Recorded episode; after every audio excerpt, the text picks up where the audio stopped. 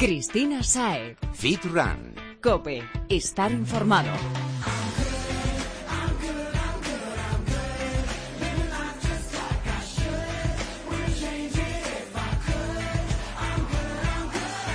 Muy buenas Fitrunner, bienvenido una semana más a Fitran Cope, el podcast cargado de consejos para que saques el máximo partido a tu entrenamiento y consigas tu objetivo de una vez. Fitness, running y nutrición, aquí lo tocamos todo, todo. Bueno, a ver, todo, ¿no? Lo del descanso te lo dejamos a ti, que como ya te hemos dicho otras veces, se trata del entrenamiento invisible, ese que consiste en simplemente relajarse y dejar que actúe lo que hemos hecho durante todo el día para que podamos ver resultados. Así que tú tírate mientras nos escuchas y descansa. Y no me lío más, que tenemos muchas cosas que contarte.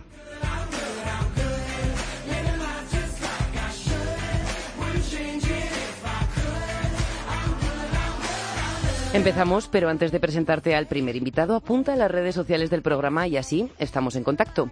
Estamos en Twitter, arroba fitran-cope, en facebook.com barra fitrancope y también estamos en Instagram, somos fitran-es.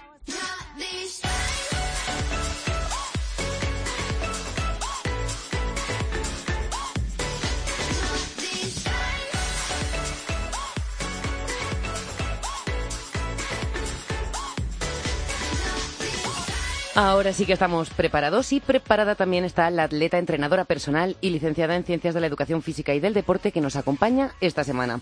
Quizá la conozcas y es probable que si es así te hayan llamado tanto la atención como a nosotros las preciosas fotos que está subiendo últimamente a sus perfiles. Ahí lo dejo. Maiwa Ojeda, bienvenida y gracias por estar con nosotros. Buenas tardes, ¿qué tal? Encantados de saludarte una vez más. Hace ya mucho tiempo que nos vimos, bueno, que nos vimos, sí, nos vimos y nos escuchamos. Nos vimos la última vez.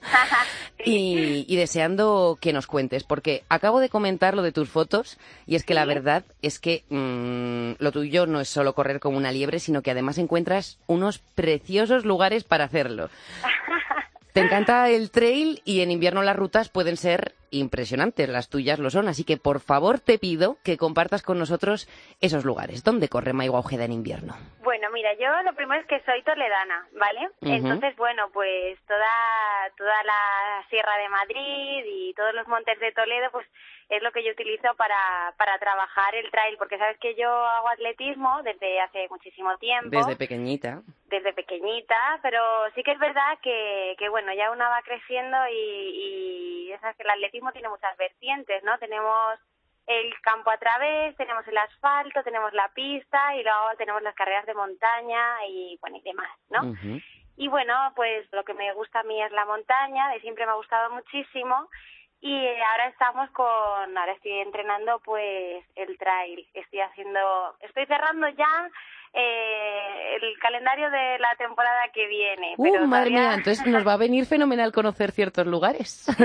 sí, pero todavía no puedo desvelar qué carreras voy a correr porque, claro, primero tengo que tenerlo todo bien cerradito, pero, pero sí, en cuanto a rutas que me preguntabas, que uh -huh. me voy por ahí. Que nosotros también queremos conocer esos lugares y hacernos unas fotos tan chulas corriendo por la nieve. pues mira, eh, sobre todo la gente que nos escucha, supongo que también será de por aquí cerca. Eh, yo, por ejemplo, corro por, pues eso, pues por toda la sierra de, de Guadarrama, lo hago con un, con un equipillo de running que, que está, que aprovecho para contaros un poquito, se llaman uh -huh. Running Forest Gump. ¿Y podemos, podemos rutas, unirnos a ese grupillo? Claro, eso es, organizan rutas y quedadas y, y bueno, y lo ponen en, en las redes sociales y así fue como yo los conocí, ¿no? y entonces ellos pues pues bueno ellos te van guiando es para todos los niveles gente eh, pues eso de todos los niveles. Eh, vamos eh, corriendo imagínate que si hacemos una ruta de 10 kilómetros no pues bueno pues bueno todos los niveles 10 kilómetros yo yo me veo un poquito limitada eh te voy a contar porque sí Cristina a porque ver. mira, eh, eh, cuando hacemos una cosilla podemos así hacer el caco claro lo que hacemos uh, es perfecto. que lo que hacemos es que eh, los, los que más pueden van tirando y cuando llegan a un cruce o cuando eh, llegan a, imagínate, un, dos kilómetros, pues paran y esperan a los que van viniendo por detrás. Uh -huh. Y ya cuando paramos todos juntos, fotos, respiramos y seguimos luego todos juntos otra vez. Claro, por eso acaban... tienes fotógrafo. Claro, claro, porque claro. corres en compañía. Claro, evidentemente si una entrena sola no tiene fotógrafo. Está claro. Oye, pero ¿y, cómo elegís estas rutas? ¿En qué os fijáis? Porque, mm, bueno, estás diciendo que son para todos los niveles. Entonces, ¿qué tienen que tener esas rutas para que sean aptas para todos? Para empezar, lo que tú decías de los kilómetros, ¿vale? Eh, bueno, si ya nos vamos a 15, 20 kilómetros, pues ya no es ya no es para todos. Eh, intentamos que, que, el que no, no exista mucho desnivel acumulado. ¿vale? Y que la dificultad sea baja y que la señalización de la ruta eh, sea buena, porque normalmente, eh, pues eso, utilizar caminos amplios, que sea pues eso que sí, y no por y no por esos terrenos rocosos en los que apenas te cabe un pie que también te hemos visto a ti. claro, pero porque bueno, cuando cuando ya decides ir un pasito más, pues pero de todas maneras la gente en, en esos tramos, a no ser que tenga vértigo, esos tramos les gustan, porque claro, normalmente esos esos sitios rocosos son picos y a quién no le gusta subirse a los picos, ¿verdad? Y ver todo desde arriba. Sí, es, que nos encanta hacer un poco el, el, mono, valga el dicho, porque es que nos, lo pasamos bien. Es algo muy instintivo y encima ahora que, que está todo nevado, pues es que, eh, en fin, la montaña es un regalo, es un regalo para el alma, para la vista, para las piernas, es precioso ver, ver los ríos correr porque no está todo, todo congelado, es espectacular. E hicimos hace una semana o dos, no, una semanita fue, una en Cercedilla y fue precioso. Eh, nos empezó a nevar en medio de la montaña. Bueno, ya sabes que tengo un canal de YouTube y ahí están subidos los vídeos y, lo grabamos y fue muy bonito. Bueno, estamos hablando de nieve y te voy a preguntar, pero la nieve, ¿cómo va a influir en nuestra carrera? Complica el asunto. Imagino que correr no será como hacerlo como habitualmente el resto del año correr en nieve te va a dar muchísima más fuerza, ¿vale? Más fuerza en el tren inferior, necesitas más fuerza en el core, en la zona lumbar, eso para correr en nieve, ¿vale? Pero, pero luego, mm, si, si normalmente no corres en nieve, pues te lo va a dar, evidentemente, el terreno te va a dar todo eso. Lo único que para correr en nieve, pues tienes que ir eh, equipado. ¿Qué pasa si no vas equipado? Pues que... Pulmonía. Claro, pues, y sobre todo, pues por ejemplo, eh, pues la piel, si estás mucho rato expuesta a la nieve, se te puede quemar, ¿sabes? Que eh, te pueden, en fin, te puedes quedar helados los pies en cuanto empiezas a, a sentir que se te queda un poco eh, inmóvil los dedos de, esa inmovilización de los dedos malo. claro es que el, pie está cogiendo muchísimo muchísimo frío entonces pues bueno pues un calcetín adecuado unas zapatillas unas buenas zapatillas de trail que lleven Gore-Tex que lleven un buen taco para eso correr que no cale porque hmm. claro y un buen taco porque en fin, pues... Si no queremos llevarnos ningún susto, que el hielo se esconde muy fácilmente entre la nieve. Eso es, eso es. Y, sobre todo teniendo en cuenta que estamos hablando de, de, bueno, de rutas que tú me has dicho que fueran, pues eso, de, de dificultad media-baja, ¿vale? Entonces, eh, no vamos a necesitar crampones ni, ni nada así pero que no, no, o sea, estamos hablando de No hace falta todo eso para poder correr de la nieve y disfrutar de esos paisajes tan bonitos. Unas zapatillitas de trail, un buen cortavientos que no sea un plasticucho, sino que, que también evacúe el sudor, ¿no? Porque si no todo se queda dentro. Una buena camiseta térmica, unos guantecitos. Bueno, yo lo de la térmica, sobre todo que sea de Goretex, ¿vale? Importante. Porque, mm, sí, porque, eh, y, y, los. O sea, va a ser el material de la nieve, porque lo queremos en las botas, lo queremos en la ropa. Sí, sí, sí, el Goretex, porque evacúa el sudor y luego además eh, en fin, si, si te mojas, pues no cala y, te y por ejemplo, en, en, tema de camisetas térmicas, pues conserva el calor, es muy bueno. Luego, si quieres que te que dé otro consejo a la gente, pues si acaso claro, hay gente que todos son bien recibidos. pues por si acaso hay gente que nos está escuchando y no ha hecho nunca nada de correr ahora por montaña y se anima y demás, primero que se informe que se informe bien de, de las rutas que, que, vayan a hacer, que miren bien el clima, todo lo que lo que tienen, bueno, pues la climatología que va a hacer, que intenten que sí, que es bonito si nos cae cuatro copos encima, pero si son cuatro copos, si son alguno más se complica el asunto. hay que tener mucho cuidado. Y siempre eh, y luego el tema de, de calcular el tiempo que vamos a estar en montaña. Llevar, eh, yo lo recomiendo siempre, un silbato. Así no nos perdemos. Eso es. Y si nos pasa cualquier cosa, mm, que no nos funcione el teléfono o algo, un silbato para meter jaleo. Muy buena idea, Maigua. ¿eh? Mira, por esto no te hubiese preguntado y la verdad es que me parece muy, muy práctico. Aunque cada vez más prendas de abrigo llevan incorporados los chips para localizarnos, pero no queremos llegar hasta ese punto. claro, pero bueno, siempre llevar algo un poco más rudimentario porque siempre si falla cualquier cosa, pues mira, un silbato. Lo de toda la vida no falla. Eso es. el móvil, el móvil hay que llevarlo, que nos liamos a hacer fotos y al final nos quedamos sin batería. El móvil con funda con carga, funda con batería incorporada. eso es, con su batería y sus cosas eh, llevar también eh, una manta térmica, vale dos euros en Decathlon, dos euros y poco, y, y, en fin, pues si hace si te llega a hacer muchísimo calor, pues no te abrasas porque te la pones de la parte plateada, y si te la y si tienes mucho frío, pues te la puedes poner en un momento determinado, una pequeña torcedura te pasa cualquier cosa en montaña y te evita una hipotermia. Sí, que esto no es como salir a correr al retiro, debemos ir preparados y con un equipamiento necesario ya lo último, pues meter también en la mochila eh, unas barritas, ¿vale? Algo de nutrición. Energía. Eh, eso es, que aunque no nos pasara nada, eh, bueno, hay gente que se lleva un bocata, pues oye, un bocata está genial, pero bueno, también aparte llevar unas barritas, unos geles, a ser posible que no sea que nos digan no es que esta es una barrita pues entreno intentar que sea una barrita que lleve un poco de todo vale pues para que nos pegue ese ese chute que vamos a necesitar porque en montaña vamos viéndolo todo todo lo bonito que es y se nos olvida comer. Y el cuerpo está haciendo ejercicio y bueno pues es importante mantener al cuerpo con los nutrientes necesarios para seguir afrontando la actividad. De hecho había un señor que nos dijo una vez, bueno, ya es hora de comer. Y le dijo un compañero, pero no tengo hambre. Y le dijo, es que yo no te he preguntado si tienes hambre, te he dicho que comas. Ahí. ¿Vale? Hay que comer antes de que nuestro cuerpo tenga esa necesidad. Eso es, Cristina. Hay que, no hay que dejar que el cuerpo tenga, tenga hambre, porque eso significa que ya te está diciendo, eh, que estoy bajo mínimos. Entonces tienes que intentar ir comiendo poquito a poco, metiéndole sales al cuerpo, un isotónico, y así.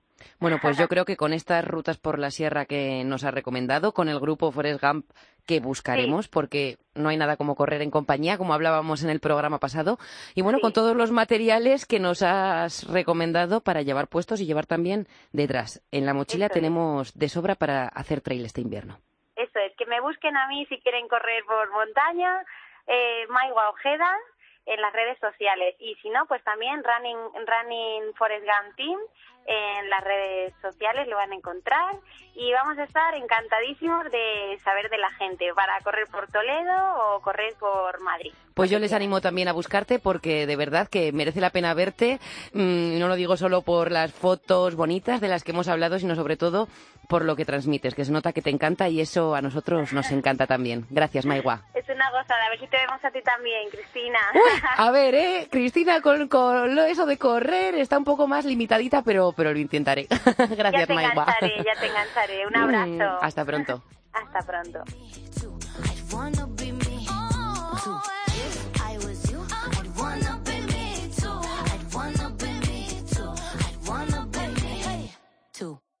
Cristina Saez. Fit Run. Cope. Estar informado.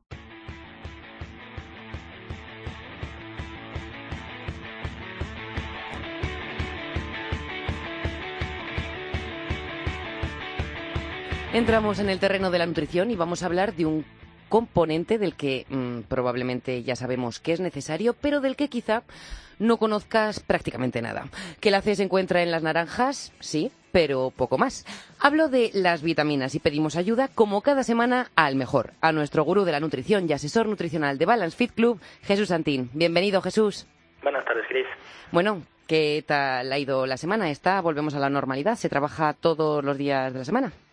Pues la verdad es que nosotros no hemos notado mucho el, el puente. La gente, pese a que están llegando las fechas de Navidad, eh, sigue con ganas de ponerse a plan, sobre todo para prevenir un poquito los excesos y la verdad que está siendo época de, bastante trabajo. Oye, así da gusto, me alegro muchísimo. Em, me has escuchado y he dicho que vamos a hablar de las vitaminas porque es algo como un mundo desconocido, ¿no? Todos sabemos que están ahí, que son importantes, pero realmente mm, poco más. ¿Qué vitaminas son las que necesitamos? Digo yo que la C, que es de la que tanto nos hablan en la televisión y en todos los sitios, pero ¿y cuáles más? Bueno, realmente vitaminas necesitamos que haya un equilibrio en todo el espectro de, de las mismas, debido a que sus carencias o sus excesos pueden provocar desequilibrios a nivel metabólico. Realmente las vitaminas no dejan de ser eh, catalizadores de las diferentes eh, reacciones químicas que se producen en el cuerpo. Entonces, como bien dices, la C, la E, las del complejo B, etcétera, la K, la D, hay infinidad de, vitaminas. ¿Y estas vitaminas que necesitamos, dónde las vamos a encontrar? Pues eh, dependiendo de cada una de, ellas, se encuentran en mayor o menor medida en, los diferentes alimentos. Siempre los clasificaría eh, los dos grandes bloques de, vitaminas, las liposolubles y las hidrosolubles. Empezamos con las palabrejas. A ver. Vale, no te preocupes, es muy sencillo. liposolubles eh, quiere decir que son solubles en cuerpos grasos, necesitan de una base grasa para ser absorbidas. Esa puede ser la vitamina A, la D, la E, la K. Y luego las hidrosolubles son aquellas que son solubles en líquidos, pues las del complejo B, vitamina C, etcétera. Entonces, hay que tener mucho cuidado con las liposolubles, sobre todo el exceso, porque una liposoluble es más difícil de eliminar si nos sobra, mientras que una hidrosoluble por la orina mismamente se puede, se puede mantener el equilibrio en cuanto a la medida necesaria. Bueno, y va a depender de nuestro, de nuestro objetivo, o mejor dicho, de nuestro entrenamiento, que demandemos más unas que otras.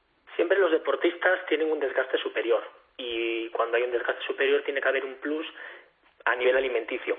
Las vitaminas no dejan de ser pues ese catalizador que hemos comentado, con lo cual siempre nos vamos a ver beneficiados y en muchos casos nos vamos a ver necesitados de un incremento del aporte de estas vitaminas a veces de forma exógena, es decir, no nos es suficiente con el aporte que nos dan los diferentes alimentos y tenemos que tomarlas pues o reforzar un poquito cantidades en cuanto en cuanto a las tomas de alguna de ellas. Sí, algo de suplementación. Efectivamente. Pero será en nuestro cuerpo mm, necesitará lo mismo si somos corredores que si hacemos pesas o si nos ponemos ya en el extremo y somos culturistas, alterofilia.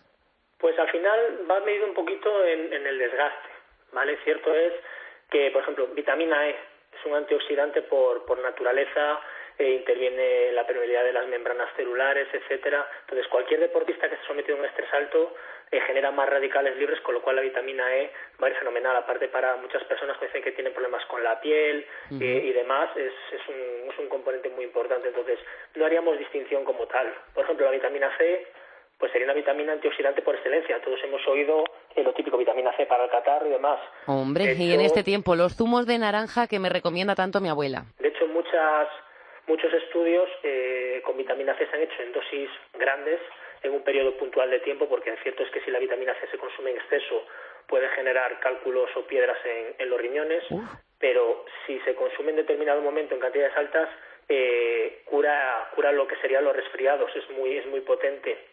Luego tenemos las vitaminas del complejo B, B1, B2, B3, a mucha gente sonará más eh, riboflavina, eh, cianocobalamida, depende un poquito de, leerlo a lo mejor en, las, en las etiquetas de las cajas de cereales, enriquecidas con complejo vitamínico B tal. Pues esas son muy importantes pues a nivel de, transformación de los alimentos en energía, de la gestión de los carbohidratos. O sea, que estas nos pueden venir bien quizá antes del entrenamiento. Más que antes del entrenamiento, eh, las vitaminas son una cosa que yo se lo digo a la gente uno no nota un aporte vitamínico externo si solo toma un bote o un, producto un determinado tiempo. Las vitaminas es algo lo típico que la gente hace cuando tiene exámenes. Voy a tomar un complejo vitamínico. No, el complejo vitamínico se nota con tiempo, dos, tres meses tomándolo con tiempo. Entonces, al final lo que tiene sentido es repartirlas a lo largo de las comidas principales, en el momento que mejor se vayan a absorber y con los alimentos que mejor le vayan. Entonces, no vamos a vernos beneficiados de tomar unas vitaminas eh, justo antes del entreno. Quizás la única, la vitamina C. O sea... el tema de los radicales libres, del cortisol, eh, antes y después del entrenamiento nos podríamos ver beneficiados. O sea que hacemos como con, los, como con los suplementos de la semana pasada, los metemos con las tres comidas fuertes, por decirlo Eso así. Es, fundamentalmente, digo, como mucho la vitamina C, que sí que hay protocolos de uso previos al entreno y posteriores al entreno por el tema de cortisol y demás, pero el resto no tiene una, una misión tampoco específica tomarlo en justo antes del entreno, justo después. Oye Jesús, pues ahora te voy a llevar al, al extremo opuesto. ¿Qué sucede? ¿Qué le pasa a nuestro cuerpo si no le damos estas vitaminas? Pues al final, como siempre hablamos, son carencias. Si nosotros tenemos carencia de vitaminas, al final vamos a desregular el organismo. Eh, a día de hoy, ya con la nutrición en el siglo XXI, pues no hay problema de, en el primer mundo de estas carencias de vitaminas pero si nos remontamos a la época medieval etcétera, muchos de los grandes problemas se debían a eso, el raquitismo, el, desarrollo, eh, el mal desarrollo en el crecimiento, eh, muchos problemas de piel, problemas que había, casi todo era por déficit de vitaminas. Entonces, siempre que hay un déficit de vitamina, estamos evitando que el cuerpo lleve su metabolismo a al objetivo necesario, es decir, no estamos dando esos catalizadores que, generan esas reacciones que nosotros queremos. O sea, que podríamos decir que frena nuestro progreso. Eso es, efectivamente. Al final lo que estamos haciendo es poniendo trabas al funcionamiento normal del organismo. ¿Y cómo podemos saber cuál es la dosis de vitaminas que necesitamos? ¿Hay alguna pauta o simplemente nos lo va a ir pidiendo el cuerpo? Al final eh, nadie nota si necesita más vitamina C o vitamina E. Cuando hay carencia de algún tipo de vitaminas, el cuerpo lo manifiesta. Pues, por ejemplo, cuando somos personas que nos ponemos enfermas muy a menudo, pues siempre suele haber ese problema de vitamina C. Lo que te comento, el tema de piel con la vitamina E mejora mucho. Al final nos regimos por los parámetros que, establece la Organización Mundial de la Salud, en el que te pone la cantidad diaria recomendada de vitamina. Entonces, siempre que encontremos algún complejo vitamínico o vitaminas en algún eh, alimento, siempre nos pondrá el 80% de la CDR, de la cantidad de R recomendada, 20%, para que nos hagamos una idea. Otras vitaminas como la vitamina E, eh, por unidades internacionales, 400 unidades internacionales, por miligramos, etcétera, depende de la vitamina. Oye Jesús, entonces entiendo por todo esto que estamos hablando que las vitaminas sí o sí necesitan ser suplementadas. Si tuviésemos Siendo deportistas, hablamos para fitrunners. Si tuviésemos una alimentación como la de antaño, en la que los alimentos no estaban tan procesados, los alimentos eran mucho más de más calidad en cuanto a los componentes, quizás no fuese tan necesario.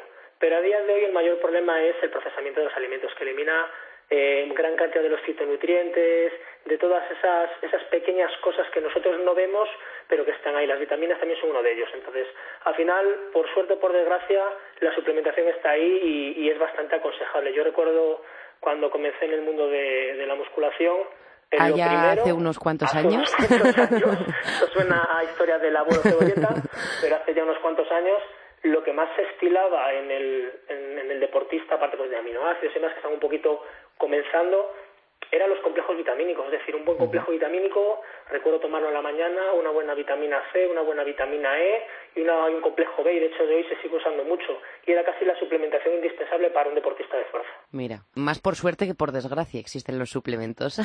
la verdad que ahí están y es una ventaja que podamos cubrir ciertas carencias de los alimentos gracias a ellos. Jesús, gracias por esta clase magistral sobre las vitaminas. Espero que los oyentes, al igual que yo, despidan la sección sabiendo cuáles son las que necesitan y que deberían encontrarlas, además de los alimentos, en algún que otro botecito que les, que les ayude a no tener ninguna carencia. Si me permites hacer un apunte, sí que es cierto que alguna persona me lo ha preguntado, eh, está muy, muy de moda ahora eh, consumir las vitaminas dentro de los complejos vitamínicos que, vienen en suplementación, en la matriz original. ¿Qué quiere decir? Si nosotros cogemos un complejo vitamínico, eh, hay complejos vitamínicos que tienen vitamina C en forma de ácido ascórbico, vitamina B en forma de entonces, eh, ciertos estudios dicen que estas vitaminas vienen degradadas o no encontrar su matriz fundamental, es decir, el origen de donde se extraen, pierden propiedades. Entonces, muchas de las marcas están apostando ahora por hacer una cosa que se llama Greens, que viene muchos de los competidores en Estados Unidos. Perdona, me lo deletreas, Jesús, así nos queda claro por si lo vemos La palabra en verde en inglés, Greens. Ah, Green. G-R-E-N-S. Eh, y sería consumir las vitaminas a través de su matriz fundamental, por ejemplo, extractos vegetales pulverizados, extractos de achicoria, eh, de canela en rame, es decir, en vez de extraer la vitamina de donde sale, pulverizar o generar el extracto del que obtenemos la vitamina para aportar la matriz en la que en la que se encuentra embebida esa vitamina y es lo último que se está utilizando a nivel de suplementación vitamínica. Pues sí que como como hablamos en muchos programas al final nos nos intentan vender la moto, ¿eh? Al final siempre digo, la gente pretende tomar suplementación de calidad a un precio excesivamente barato. y lo barato al final sale caro pero lo barato al final resulta caro y no puedes pretender que un buen complejo vitamínico te cueste 3 euros porque la materia prima es mucho más cara. Pues sí, está claro Jesús, como siempre, con cabeza también, no solo a la hora de, de ingerir, sino también de comprar. Dejar siempre aconsejar por la gente que entiende y por marcas que den calidad y lleven referencia y años en el mercado. Bueno, pues por eso nosotros nos ponemos en tus manos y aprovecho a decirles a todos los fitrunners que nos escuchan que si quieren que diseñes su plan y conseguir de una vez su físico y que les pongas las pilas y lo más importante, comiendo sin caer en la rutina, se pasen por tu centro en Madrid a visitarte, te llamen al 91 534 0905 o busquen en Google que tienen que buscar Jesús. Balance Fit Club y ahí aparecemos. Sobre todo en Facebook también muchas veces colgamos los programas y ahí nos pueden seguir un poquito. Pues Balance Fit Club en Internet. Jesús, gracias y hasta la semana que viene.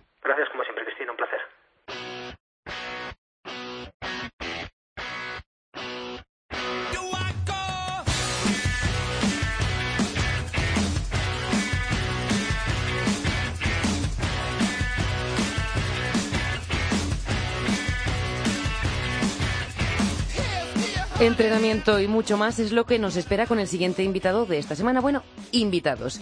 El primero pasó por aquí la temporada pasada y hoy vuelve acompañado de otra gran profesional para ayudarnos a entrenar cuidando de nuestro cuerpo, que es precisamente lo que hacen en su centro. Oh my God, Training Club. Y sí, O forma parte del nombre, pero será lo primero que salga de tu boca cuando lo conozcas, porque te aseguro que tiene todo lo que buscas. Pero vayamos por partes. Lo primero, presentarles.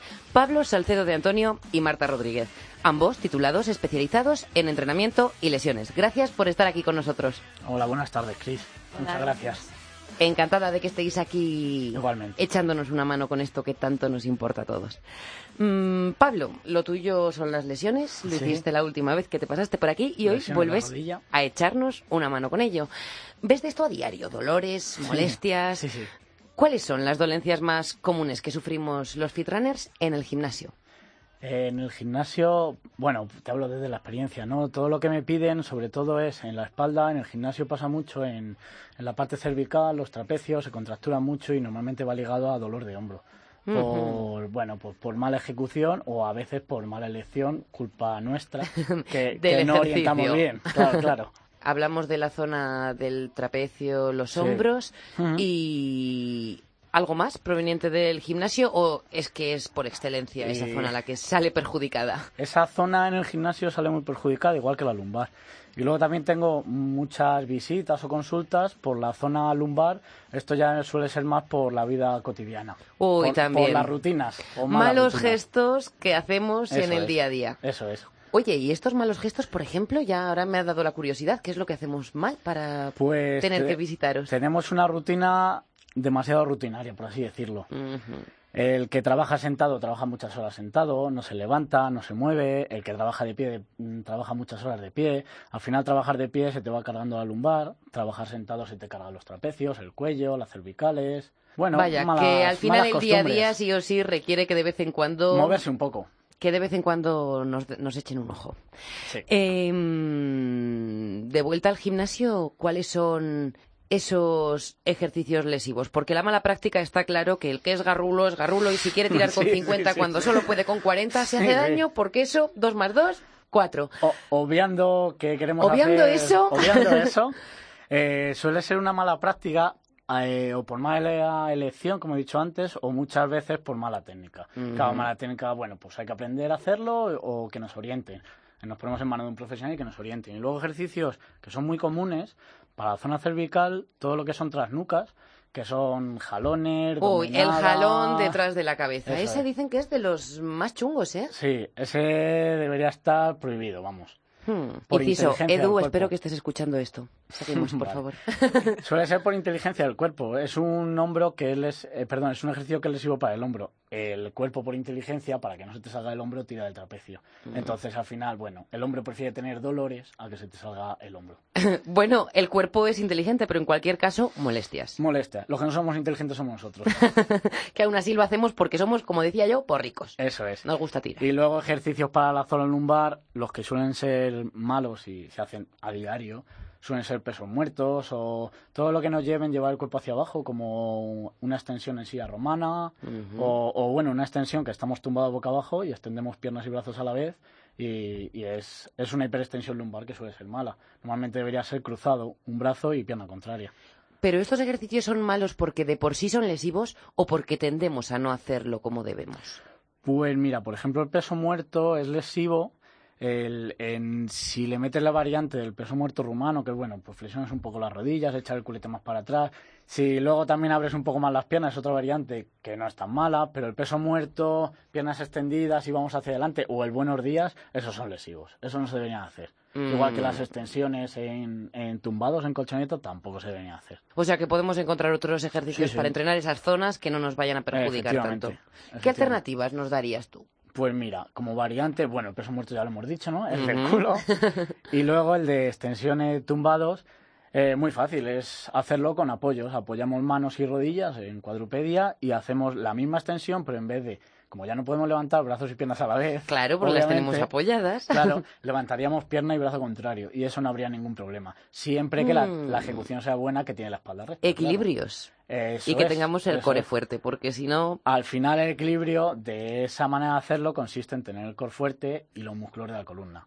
Bueno, y si ya lo hemos hecho mal, porque somos Que ya así, no hay marcha atrás. pues la hemos fastidiado y no hay marcha atrás y nos duele, nos molesta. ¿Qué Pues hacemos? mira, lo primero, hombre, ponerse en manos de un profesional, que te voy a decir, obviamente.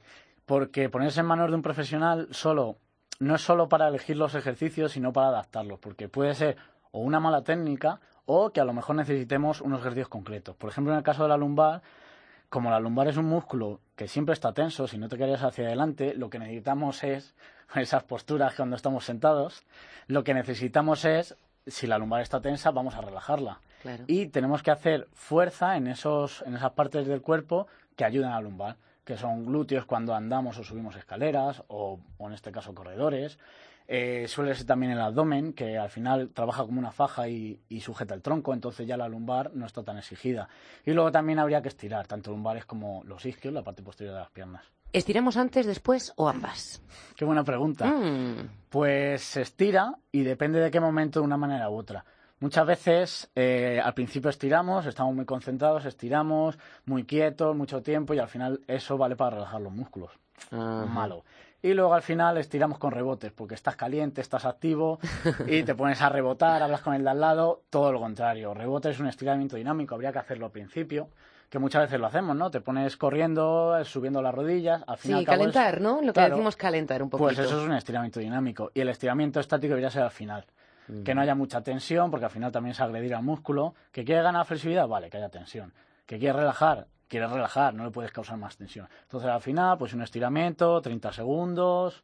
Y nada de estirar demasiado fuerte, No, no. Que también corremos el riesgo de sí, lesión. sí, sí. Poca tensión y a que se relaje el músculo, que puede ser de manera muy pausada, hablando con un compañero, pero bueno, sin olvidarnos de estirar tranquilamente. Da gusto hablar con lo que tú has dicho, con profesionales. Y por cierto, no te he dicho nada, pero te tengo que dar la enhorabuena porque hace bien poquito que se consiguió aprobar la regulación aquí en Madrid. Sí. Que estuvimos hablando con Alicia, la presidenta del colegio, que sé que también sí, has estado la- implicado en todo el movimiento. Bastante, bastante. Sí, sí, la hemos seguido y, hombre, qué alegría, ¿no? No, hombre, desde luego, que por eso se digo nos enhorabuena. y bueno, ahora que se nos valore poco a poco, un poco más socialmente, ya no a nivel legal, que por fin se ha conseguido, y ahora que la gente nos valore eh, poniéndose en nuestras manos, claro. Sí, que te pones en manos de cualquiera para tratar una de estas lesiones o dolores que estamos, de los que estamos hablando y te pueden dejar peor de lo que estabas. Efectivamente. Lo que no nos va a pasar, eso, que nos dejen peor de lo que estábamos, es si acudimos a vuestro centro. Hemos dicho que se llama Oh My Good Training Club. Oh My Good con doble O. Efectivamente. Mira, lo he dicho mal la primera. Vienes con Marta y es ¿Mm? compañera tuya allí. Ella es la fisio, si no he entendido mal. Eso es. He dicho que allí hay de todo y es que ofrecéis un servicio súper completo que va desde el entrenamiento hasta el coworking, pasando por el asesoramiento nutricional y la prevención de lesiones. ¿Lo tenéis? Todo.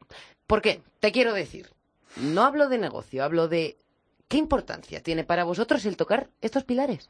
Pues estos pilares me surgió como duda. Yo entrenaba gente, eh, soy licenciado en educación física y veía que necesitaba, joder, necesito un fisio. Ahora necesito un nutricionista. Uy, ahora me viene mejor un osteópata.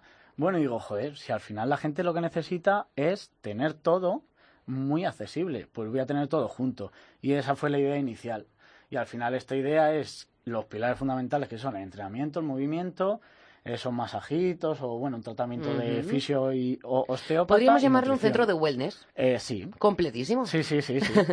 Y un poco desde esa idea nace que si ya tengo todo esto para la gente, que además la gente pueda estar.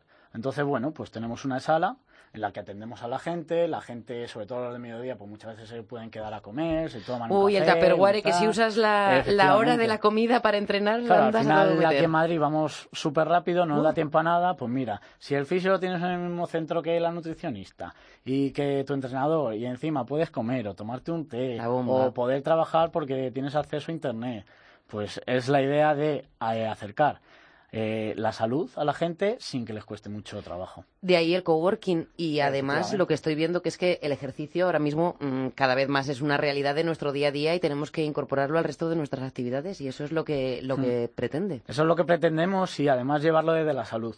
Quiero decir, eh, no somos un centro que nos hayamos especializado, cada uno tenemos nuestro perfil, pero no nos hemos especializado ni en musculación, ni en corredores. Sí, tenemos corredores, tenemos a Patricia que corre y prepara gente, pero al final eso es un coworking en lo que todos estamos implicados en tratar a toda la gente. Muchas veces viene alguien conmigo, luego se va con otra persona.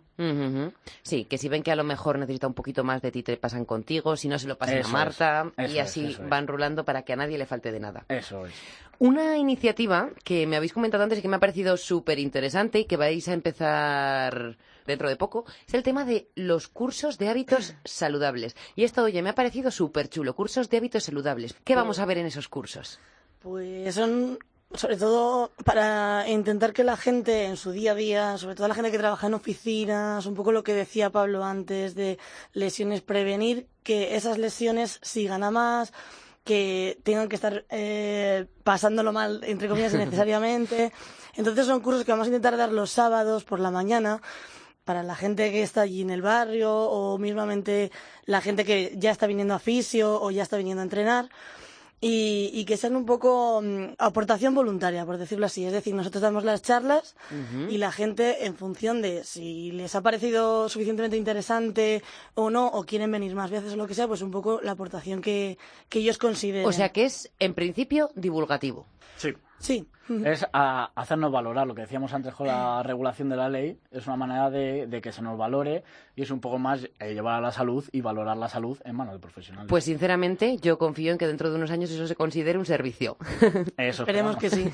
La verdad es que sí. Y bueno, estos cursos eh, enfocados para, para qué perfil. Bueno, la idea es hacerlo todos los sábados y cada sábado tendrá un tema. Pues, Una temática cada claro. Se puede hacer, por ejemplo, para oficinas, para deportistas y oficinistas, se puede hacer muchas cosas en realidad. Nutrición, hábitos saludables en cuanto a qué comer antes de correr o qué estirar si por las mañanas, si te duele la espalda.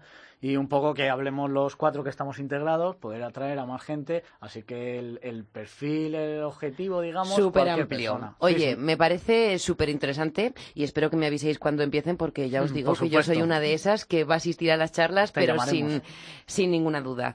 Ha sido un placer poder contar con vosotros y espero que os vaya muy bien, que no tengo ninguna duda en, en el centro. Que, que seguro que, que es un gustazo. Y que bueno, ya pueden conocerlo en internet, pero también se pueden pasar a verlo. ¿Nos contáis dónde podemos Sí, ir a veros? pues nos encontramos en pleno centro de Madrid, en Malasaña, en la calle San Antonio Grilo, número 12. Ujú. Así que os invitamos a todos a que nos conozcáis cuando queráis, ya sea por un servicio o por otro, o simplemente una visita. Y podemos encontraros también en internet para que los que les pille un poquito menos en mano. En internet estamos en Facebook, eh, Oh My God Club, En Twitter también, Oh My God Club, y, y en Instagram. Bueno, ya nos encargaremos nosotros de etiquetaros en todo para que quien quiera contactaros no tenga ninguna pérdida. Pablo y Marta, muchísimas gracias. Muchas gracias a Gracias a ti, ti. Cris.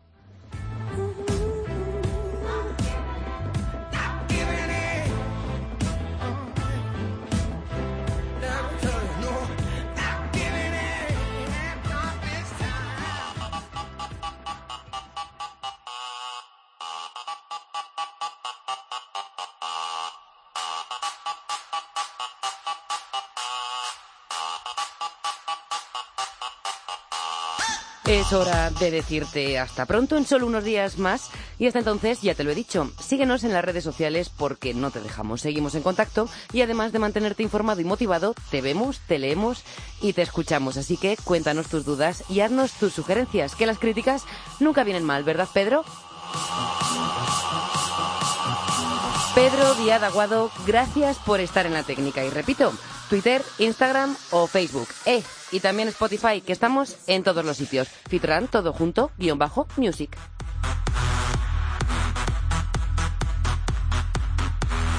Gracias por pegar la oreja, por compartir con nosotros este ratito. Y no te olvides de descansar y lo más importante, de ser feliz y runner.